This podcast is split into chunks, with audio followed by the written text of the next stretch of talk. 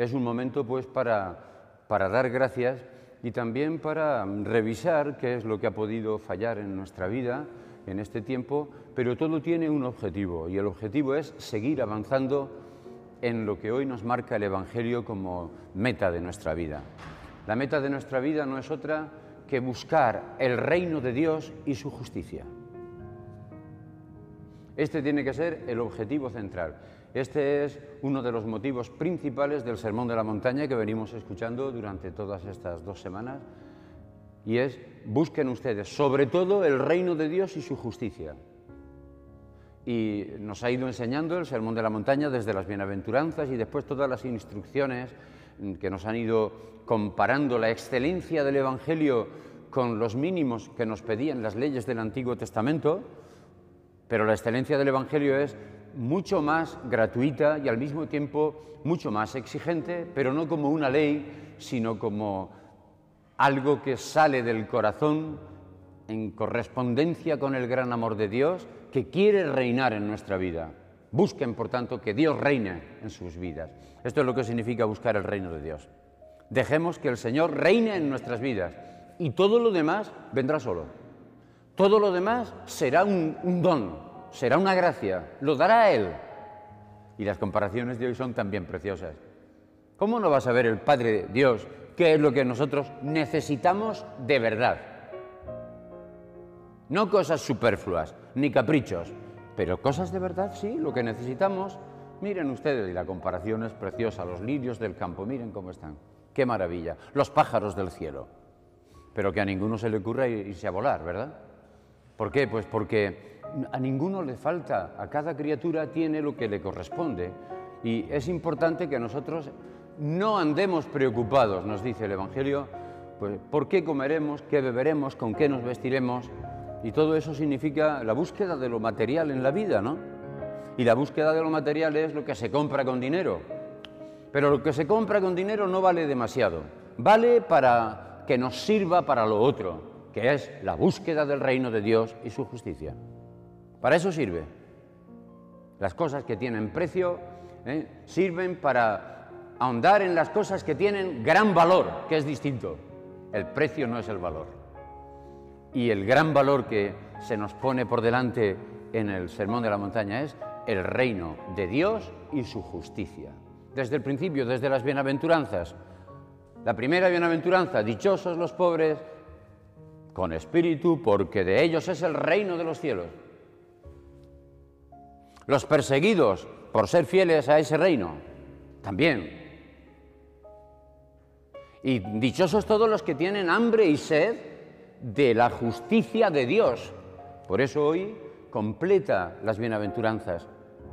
Busca en el reino de Dios significa que aquellos que tienen sed y hambre de justicia, que debemos de ser todos los discípulos de Jesucristo, de la justicia de Dios, no cualquier justicia, sino la de Dios, tenemos que vivir en la gran dicha y la gran alegría de que buscamos ese reino, buscamos que Dios reine en nuestra vida y tal vez a través de nosotros en la vida de todos los que nos rodean y de esa manera pues podemos vivir con tranquilidad, con esfuerzo.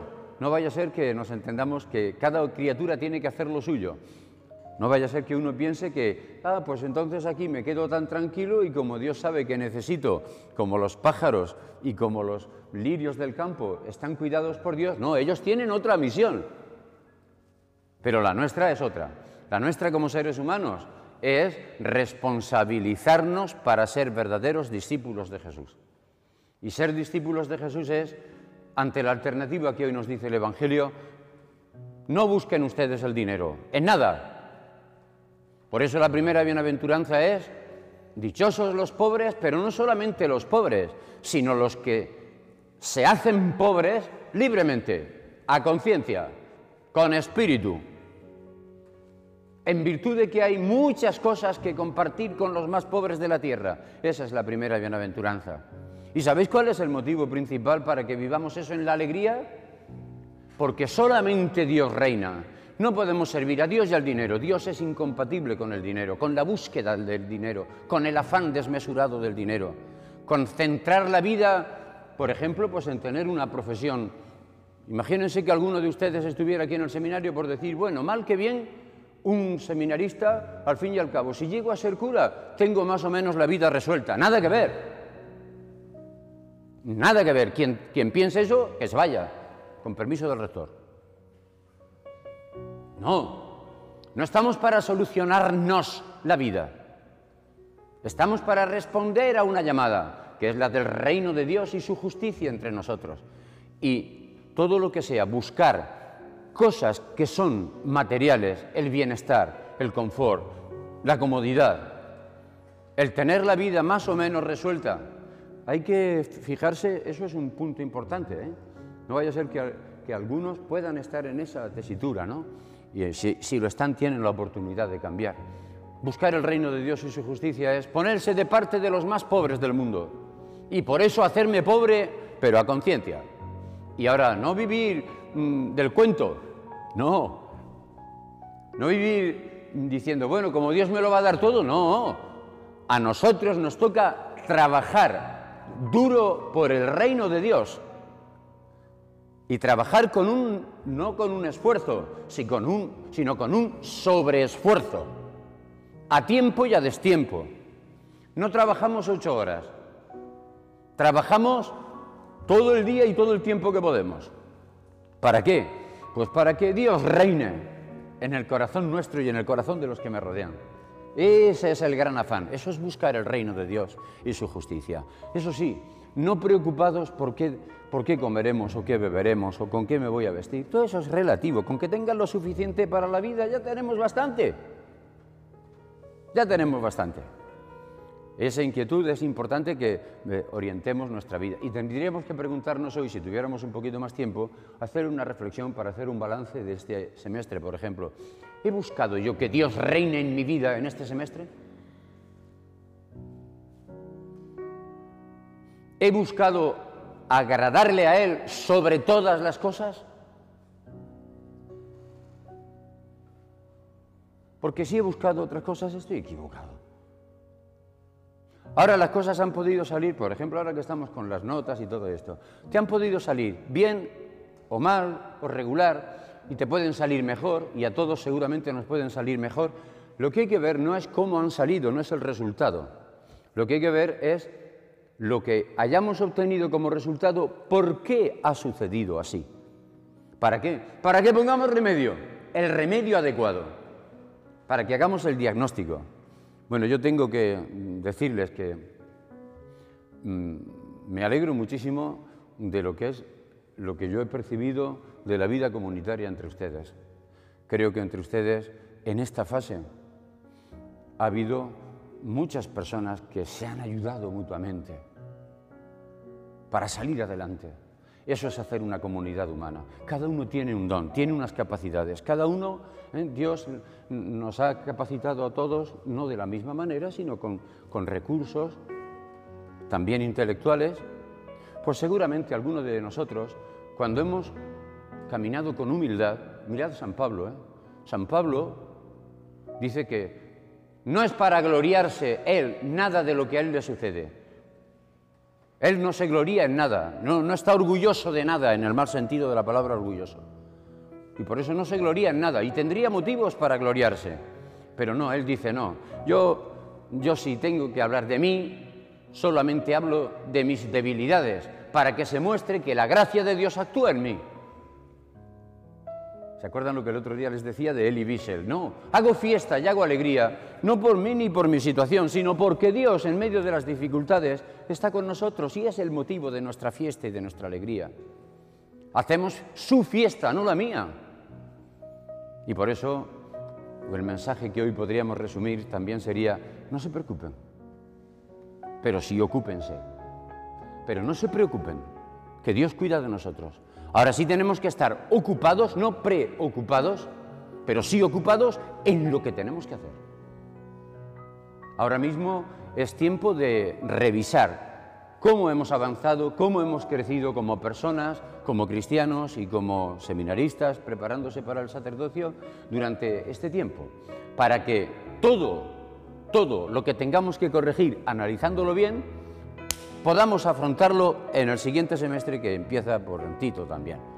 para seguir haciendo frente a este tiempo de pandemia.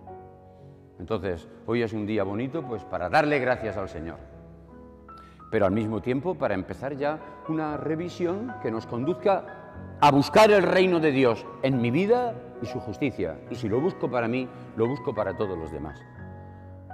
Si hubiéramos tenido hoy un poquito de más tiempo, me habría gustado comentar pues el fondo último de todo lo que es el, mensaje del Evangelio, esto de no, no se preocupen ustedes por nada de bienestar material, no.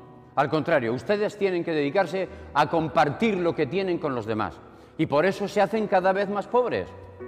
Y por eso la primera bienaventuranza es la de los pobres que eligen a conciencia ser pobres. No porque mm, sea un capricho, sino porque de esa manera soy una persona que depende más de Dios, que vive de Dios y de lo que Dios nos da gratuitamente. Y al mismo tiempo lo que me dé Dios no es para tenerlo yo, no es para gloriarme yo. Lo que tengo es un don de Dios. Por eso no, no es preciso, no es conveniente ni siquiera hablar de tus cosas buenas, presumir de nada, no presumas de nada. De ti que hablen, no hables tú. ¿No conocéis ese dicho en castellano? De ti y de los tuyos que hablen otros. Tú no hables nunca de ti mismo. Porque hablar de ti mismo es presumir. Que si yo soy esto, que si soy lo otro, que si... Que San Pablo se podía vanagloriar de muchísimas cosas, un tipo inteligentísimo. Se conocía la Biblia en griego y en hebreo a lo bestia. Podía vanagloriarse de ser una persona conocedora de todo. Y él dice, no, no, no, no, no, yo presumo solo de mi debilidad y que hay cosas que tengo que cambiar todavía. Y era San Pablo. De las cosas que él dice, reconozco mis debilidades. Y ahí es donde es de lo único que puedo hablar. Y recen por mí que soy débil. Y el Papa Francisco ya saben lo que dice cada vez que termina un discurso. No se olvidan de rezar por mí. No, no estamos aquí para lucirnos, para hacer de nuestra vida una manifestación de gloria. Es que yo soy tal, es que yo voy con bombo y platillo diciendo lo que yo soy, lo que yo sé. No, nada de eso. Tú no hables de ti. Que hablen los otros, pero tú de ti no sencillez, humildad, que Dios reine en tu vida y busca solo el reino de Dios y su justicia. Lo demás se dará por añadidura. Y aunque no lo voy a comentar, pero sí os lo digo. ¿Habéis oído el canto del Evangelio? El canto con el aleluya. ¿Qué es lo que no? Hay un fragmento fabuloso para que entendáis lo que es el origen de la pobreza libremente elegida en la vida religiosa, en la vida sacerdotal y en la vida cristiana. ¿Saben ustedes por qué tenemos que hacernos cada vez más pobres en nuestra vida? ¿Habéis escuchado ese texto? ¿No, os habéis dado cuenta? Siempre pasa desapercibido. El cántico al Evangelio, en el aleluya, ¿qué ha dicho? Cristo, siendo rico, se hizo pobre por nosotros para que nosotros nos enriquezcamos con su pobreza. Qué paradojas de San Pablo. Qué maravilla. Lo que nos enriquece a nosotros como personas, como gente cristiana, como personas que se preparan para ser sacerdotes, es la pobreza de Cristo, que siendo Dios, nos dice San Pablo en la carta a los filipenses, no hizo alarde de su categoría de Dios, no vino a presumir de nada, sino que acabó en una cruz esa es la debilidad en donde está nuestra fortaleza. La cruz es la única fortaleza nuestra. Cristo se ha hecho pobre para enriquecernos con su pobreza. Por eso el dinamismo de nuestra vida tiene que ser que Dios reine en mi vida en todo lo que hago, en todo lo que pienso, en todo lo que digo. Y buscando el reino de Dios y su justicia es como encontraré la gran dicha y la gran alegría de estar en un estado permanente de auténtica alegría. Por eso Pablo dice, yo estoy contento, muy contento, pero no estoy contento por mis glorias, estoy contento hasta en los momentos de dificultad, de debilidad, que son muchos en la vida, porque es Dios el que reina en mí. Y Él es el gran motivo de mi alegría. Os regalaron un libro hace poco que decía, se alegra mi espíritu en Dios mi Salvador. El único motivo de nuestra alegría tiene que ser este, el de la Virgen María. Y hoy que es sábado, a ella le pedimos que nos inspire para ser como ella, en la humildad y en el reconocimiento de que el único que tiene que ser grande en nuestra vida es Dios. Y de eso ni siquiera podemos presumir, sino siempre empezar pidiendo perdón, como hacemos en la misa, para seguir caminando en humildad en la búsqueda del reino de Dios y su justicia, que es lo que nos va a hacer verdaderamente dichosos. Al terminar este semestre, que digamos como la parábola aquella, ¿no? Los siervos que cumplen su misión, ¿qué tienen que decir? Siervos, meros siervos somos. Hemos hecho lo que teníamos que hacer. Y si no lo hemos hecho, a pedir perdón y a poner remedio. Felicidades y dichosos.